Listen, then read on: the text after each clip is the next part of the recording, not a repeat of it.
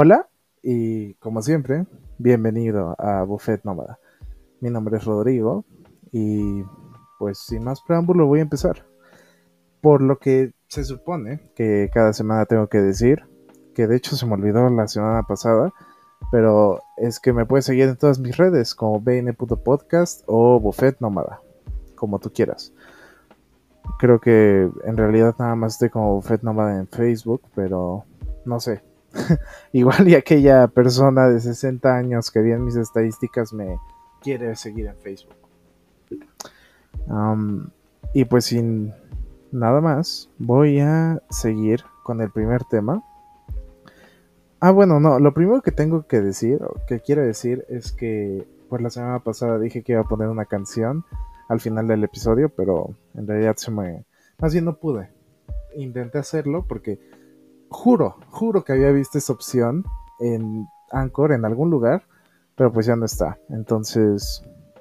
Ah, ah, sí, la canción que quería poner se llama I Wish I Knew How It Would Feel to Be Free. Ajá, así se llama. Es de Nina Simone y de hecho me gusta mucho, eh, como ya dije el episodio pasado. Entonces, si realmente sí la quieres oír, pues búscala tú y me cuentas qué opinas. también, si del episodio encuentras algo que te gusta, que no te gusta, cualquier cosa, coméntame, déjalo aquí abajo y como siempre dale like, suscríbete, activa la campanita. ok, ya. Dejaré de sonar tan, no sé, tan canal genérico de YouTube. Y ahora sí, voy a lo que me truje. Um, ¿Qué es? Ah, sí, la actualización de los juegos de Tokio. Que creo que hablé muy mal más bien, no, no fui muy articulado en el episodio anterior sobre lo que estaba diciendo de los Juegos Olímpicos. Empezaré por lo que creo que es lo más importante.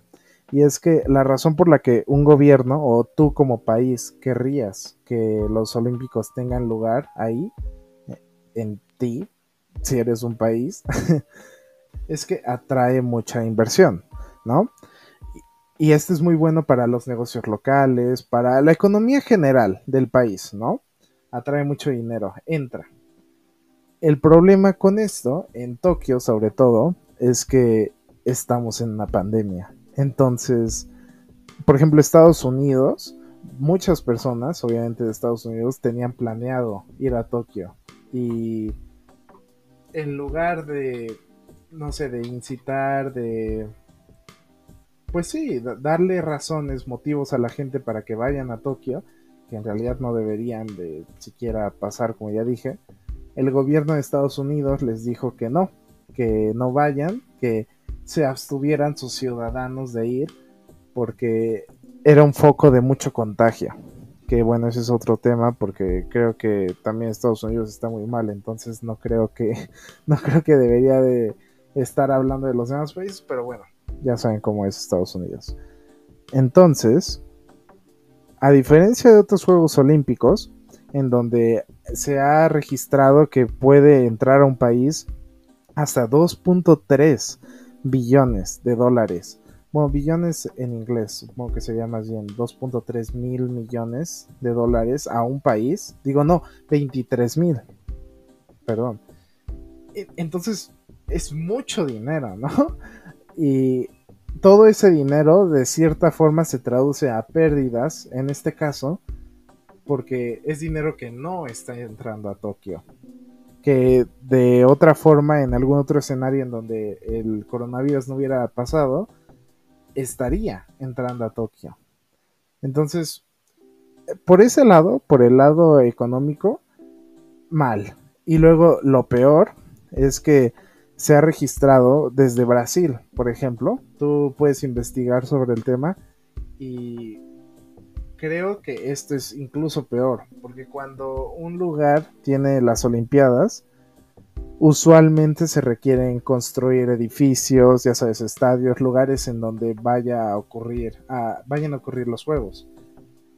Y normalmente esto sería bueno porque llega el comité organizador de los Olímpicos y dice, ah, bueno, pues yo te ayudo, te hago un estadio y pues tú como país sería bueno, ¿no? Porque te están construyendo algo. El problema es que normalmente no se toma en consideración la opinión del público o lo que realmente se necesita en la zona. Entonces, no te preguntan si lo que tú quieres es un estadio, no, no, te construyen algo que tú quieres o que tú necesitas. Simplemente llegan y te dicen, ah, no, pues aquí va a haber un estadio y si no te gusta, bien, porque yo estar de todas formas y ya tú te haces bolas. Entonces, también por esa parte, eh, le va muy mal a Tokio, porque de todas formas tiene que prepararse para los Olímpicos, pero como ya dije, no, no toman en consideración lo que requieren las zonas. Y digo, eso ya es parte de, eso es algo que ha pasado en Olímpicos atrás, pero de todas formas sigue siendo algo que yo no sabía y que es muy importante. Se piensa, leí, o se tienen planes para que esto ya no pase tan seguido en el futuro.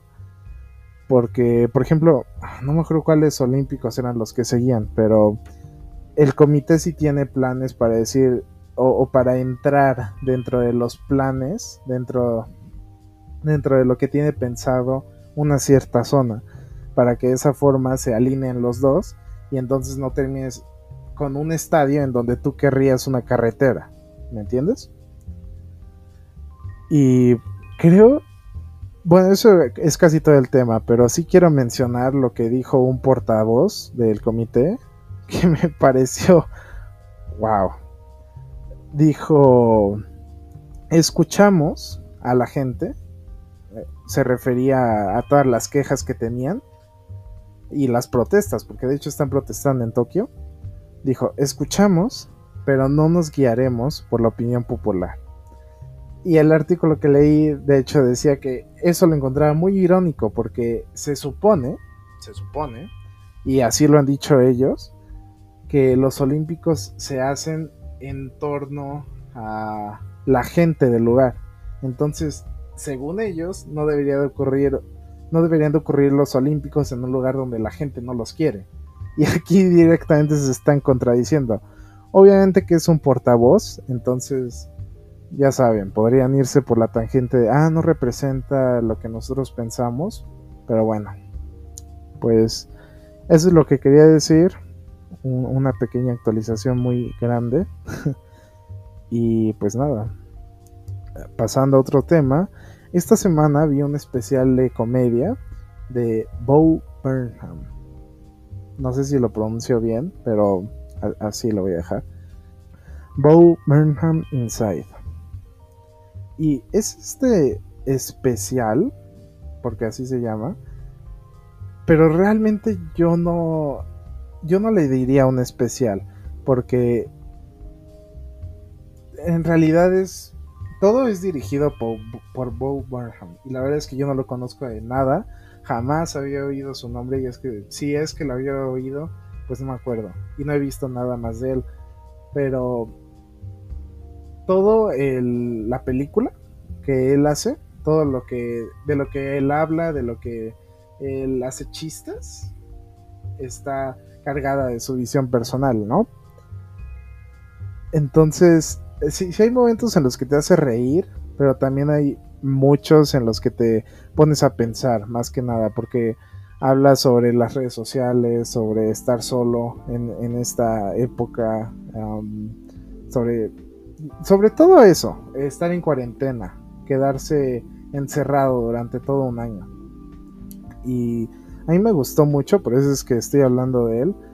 Sé que la descripción que acabo de decir, si es que se le puede llamar así, no es muy buena, no, no ayuda de mucho, pero pues lo recomiendo y solo puedo decir que tiene muchas canciones, que habla de muchos temas y si eso suena, si todo lo que acabo de decir suena como algo que te gustaría, pues ya verlo y me cuentas qué tal.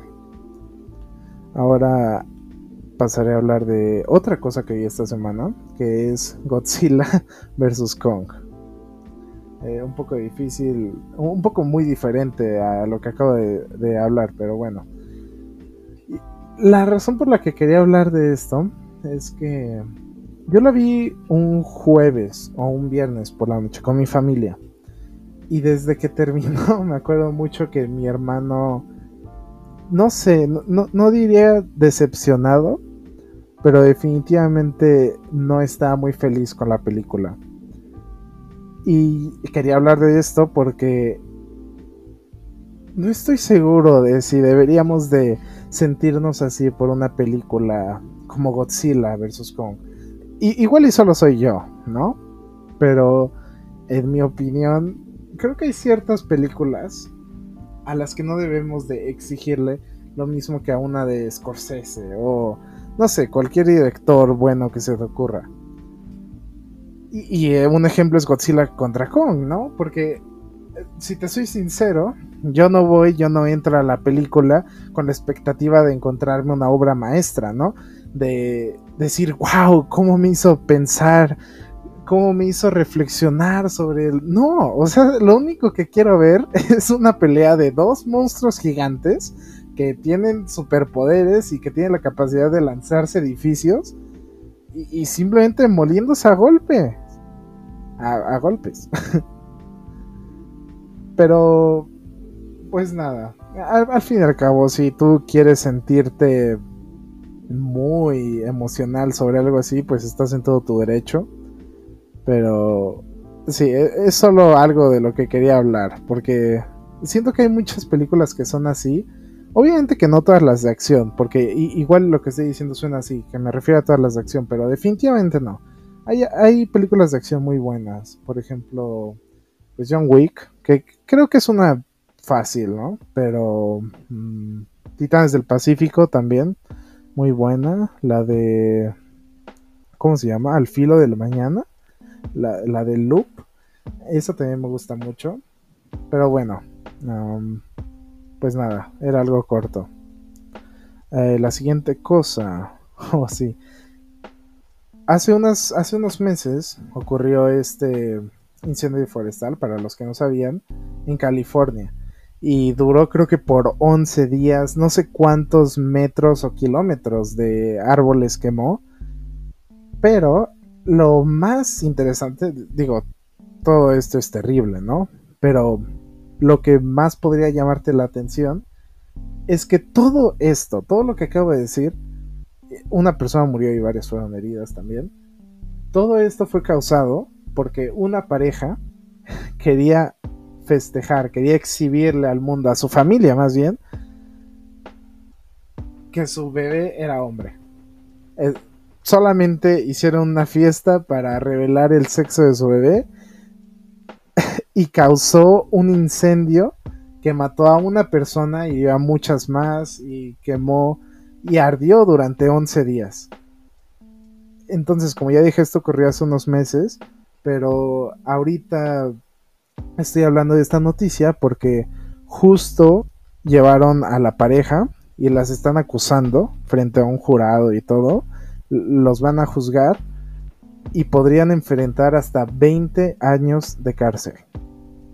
Entonces, pues no sé, yo lo encuentro justo, yo lo encuentro justo, porque muchos le están diciendo en redes como, ah, no, pues es que fue un error, ¿no? A todos tenemos errores, pero digo, no sé tú, igual yo también estoy solo en esto, ¿no? Pero yo no compararía el romper un vaso de cristal, el tropezarse, el, eh, no sé, el romper una silla, con matar a una persona y crear un incendio que dura 11 días y quema cientos o quizá miles de árboles. Entonces, pues sí, yo lo encuentro justo, la pareja se está proclamando como inocente. Quién sabe cómo les voy a ir con eso. Y pues nada, eh, si encuentro alguna actualización sobre esto, la diré y... Ajá pasando al siguiente tema, que de hecho es otra actualización sobre Jeff Bezos, porque también hablé de esto el episodio pasado, que iba al espacio y, wow, toda una noticia. Algo de lo que yo no me enteré es que Jeff, cuando regresó del espacio, publicó este mensaje hablando, eh, no sé si fue en Twitter, que, pero básicamente decía, gracias a todos los trabajadores de los almacenes, de eh, que envían los productos, las personas que compran en Amazon. Lo que acabo de hacer fue gracias a ti. Estoy, wow, estoy destrozando el tweet o la publicación de Jeff, pero básicamente eso fue lo que dijo. Y pues obviamente hubo un buen de personas que estaban enojadas porque pues la verdad es que ese mensaje más que un gracias suena como como una cachetada, ¿sabes? porque te enteras de todas estas noticias sobre cómo hay empleados que se desviven en Amazon, que trabajan día y noche, que tienen muy malos salarios. Justo el otro día estaba leyendo sobre cómo un almacén en Reino Unido quema no sé cuántas toneladas de productos a, la semana y al, al, mes. Lo peor es que Amazon lo niega. Todo esto es un reporte que hizo un medio de allá de Reino Unido, lo puedes buscar si quieres, pero son un montón de cosas que rodean a la compañía, que sobre todo estos últimos meses, creo han estado muy presentes en, en la vida actual, ¿no? Entonces, que llegue Jeff y diga este mensaje agradeciéndole, porque no, no creo que haya tenido esta intención, pero agradeciéndole a la gente cuando en realidad su compañía es causa de todo esto, es, por decirlo menos, un gran error publicitario. Y pues nada, no sé, realmente no pido mucho más que eso. Sí es malo, ¿no? Y, y creo que realmente nunca, o muy pocas veces no nos damos cuenta de todo lo malo que realmente rodea a una compañía que puede estar tan presente en nuestras vidas como es Amazon. Pero, pues nada, creo que no debería de sorprendernos demasiado tanto. Y pues ahí. Ah, también me encontré una conspiración que hablaba sobre cómo la élite estaba construyendo cohetes y yendo al espacio para huir del planeta que estaban ayudando a destruir. Pero e, ese es otro tema. Si quieres que comente algo sobre eso, pues solo diré que tiene sentido y pues nada más. Um, otro tema. Me encontré este grupo en Reddit que se llama México Chairo. Y si tú no eres familiar con Reddit, pues es, una red social, ¿no? Y tienen subreddits, así se llaman, como grupos de cada país. Realmente te puedes encontrar de cualquier cosa. Entonces, obviamente que existe uno de México. Y México Chairo es uno diferente, es uno que no tiene, bueno, obviamente sí tiene algo que ver, pero está separado de el principal. Y básicamente me encontré a, pura gente ahí en México Chairo quejándose del otro subreddit y están diciendo que está lleno de sesgo, que está en contra del presidente, que los están silenciando y por eso habían creado otro subreddit, todo, todo esto. Pero no sé. Digo, tú, tú puedes ir a buscarlo, formar tu propia opinión sobre todo esto, obviamente. Pero lo que sí voy a decir es que, no sé, no sé cómo alguien puede quejarse en este caso del sesgo, decir, ah, no, pues es que nos están callando. Cuando en realidad eh, lo estás diciendo desde un grupo eh, creado específicamente desde un sesgo. Desde el sesgo de que el presidente es lo mejor y no se equivoque nada. Em, y pues nada, todo esto se nota obviamente desde el nombre, Chairo que si no eres de México, así es como el, presidente le dijo en algún momento a sus seguidores. Y los FIFI son básicamente los neoliberales opositores. Pero bueno, um, no quiero volver a hablar de eso porque ya lo dije la semana pasada, entonces pasaré al siguiente. Y eso es la situación en Hong Kong. Que no sé si has oído, pero un resumen es que hace años Reino Unido hizo un trato con China y le dijo que en 2047 Hong Kong iba a pasar a ser de su propiedad, en pocas palabras, porque Reino Unido tenía una colonia ahí y pues nada, se fueron, pero hicieron este trato. El problema es que ahorita en 2000, desde, desde 2020 llegó China y dijo, no, pues sabes que no importa, ya casi es 2047, ¿qué falta? ¿27 años? Ah, no es nada, vamos a ocupar Hong Kong. Y esto es mío y ya no me importa lo que la gente considere, lo que la gente piense. El problema, el gran problema, es que toda la gente que vive en Hong Kong está acostumbrada a un sistema democrático que es propio de Reino Unido. Entonces llega este país que tiene un montón de políticas antidemocráticas y demás comportamientos. Digo, conocemos, todos conocemos a China. Y llegan y quieren destruir a la gente que vive ahí. Quieren quitarles su país, básicamente. Entonces, desde, desde ahí ya han habido muchas protestas y hasta el día de hoy no han parado. El gobierno tratando de destruir a sus ciudadanos, básicamente.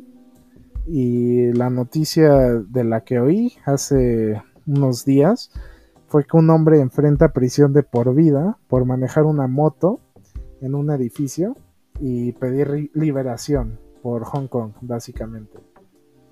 Eh, esto porque China básicamente implementó una política que decía, bueno, China dice que es para mantener la eh, estructura, la estabilidad en Hong Kong, pero eh, en pocas palabras es una política que está dirigida hacia perder la democracia del país, a atacarla.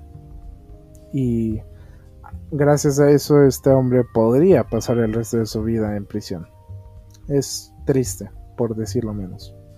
Pero, pues sí, así estamos. Um, quería hablar de otro tema, pero sí. Mejor voy a hablar del último, que es que no es necesario caminar 10.000 pasos al día. Técnicamente. Y no sé si yo sea el único, pero tengo este reloj, ¿no? Y este reloj que tengo eh, es la Mi Band 4, creo. Pero no es la primera que tengo que te cuenta los pasos. Y lo que todas las aplicaciones y relojes te dicen es que debes de caminar 10.000 pasos para tener una vida saludable o algo así. Ajá. Lo que encontré es que un estudio en realidad se puso a analizar todo esto y es muy interesante porque en realidad nadie está seguro o nadie estaba seguro completamente de que 10.000 pasos fuera algo bueno. No había un estudio detrás que lo comprobara. Y la razón por la que todos simplemente lo aceptaron o lo empezaron a utilizar en sus productos, en sus marcas publicitarias, marcas, en sus actos publicitarios, como se diga, es que hace unos años, en Japón de hecho, hicieron este podómetro que empezaron a vender con este eslogan de que retaban a la gente caminar unos 10.000 pasos. Y después cuando traducieron el nombre de este podómetro al inglés, creo, porque lo empezaron a exportar, se vino esos, esos 10.000 pasos, se, vino, se vinieron con el nombre. Entonces cuando llegaron a esta parte del mundo y a el resto de Europa, vinieron con esa pequeña marca de 10.000 pasos al día, es más saludable. Y lo que ahorita estamos encontrando, estudiando, es que no es tan cierto. Por ejemplo, un estudio encontró que reducía el 41% la muerte prematura de mujeres en sus 70, llegar a los 4.500 pasos. Pero eso está muy lejos de los 10.000. Y otro encontró, ah bueno, este, el estudio del cable también encontró que los beneficios de caminar más pasos continuaban, pero declinaban hasta llegar a los 7500, donde técnicamente desapareció. Y el otro que encontré analizó o utilizó a gente de mediana edad para sus estudios y concluyó que caminar, la gente que caminaba 8000 pasos al día era la mitad de predispuesta a morir temprano que los que caminaban 4000 pasos. Después de los 8000, los beneficios otra vez continuaban, pero declinaban. Entonces, en resumen, pues supongo que 10.000 pasos sí está bien. Y eh, esto es lo que decía el artículo, que muchas personas, a pesar de que ya saben esto, por ejemplo algunos empresarios, gente de marcas que siguen utilizando este truco publicitario, por así decirlo, es que quizá no sea del todo correcto, pero que hay algo de bonito, de hermoso, de pegadizo sobre los 10.000 pasos, que es fácil de recordar, y es una meta que, muchos, que muchas personas pueden llegar. Aparte, definitivamente es mejor que la gente llegue a 10.000 pasos a que no llegue ni a 5.000, ¿no? Entonces, pues nada, yo, quería hablar de eso porque como ya dije tengo este reloj y antes de eso tenía otro que también contaba los pasos. Entonces es, es, un tema un poco personal porque llevo años que siempre he intentado llegar a los 7000 sí o sí, digo a los 10000 sí o sí. Entonces enterarme de que realmente no está basado en nada científico, no sé, simplemente me lo tomé un poquito personal. No, es como que me disgustara mucho ni nada, al contrario, me reí un poco. Pero pues sí. Mm, ese es solo otro dato para que lo tengas ahí y se lo cuentes en, a tus familiares en alguna cena o algo por el estilo. Pero pues hasta ahí. Esos son todos los temas que tengo. Ojalá te, haya, te hayan gustado. Ya sabes dónde puedes seguirme. Ven a podcast o Buffet Nómada. Pero pues sí. Mm, que tengas una gran semana. Vete por la sombrita. Esto ha sido Buffet Nómada. Yo fui Rodrigo y hasta la próxima.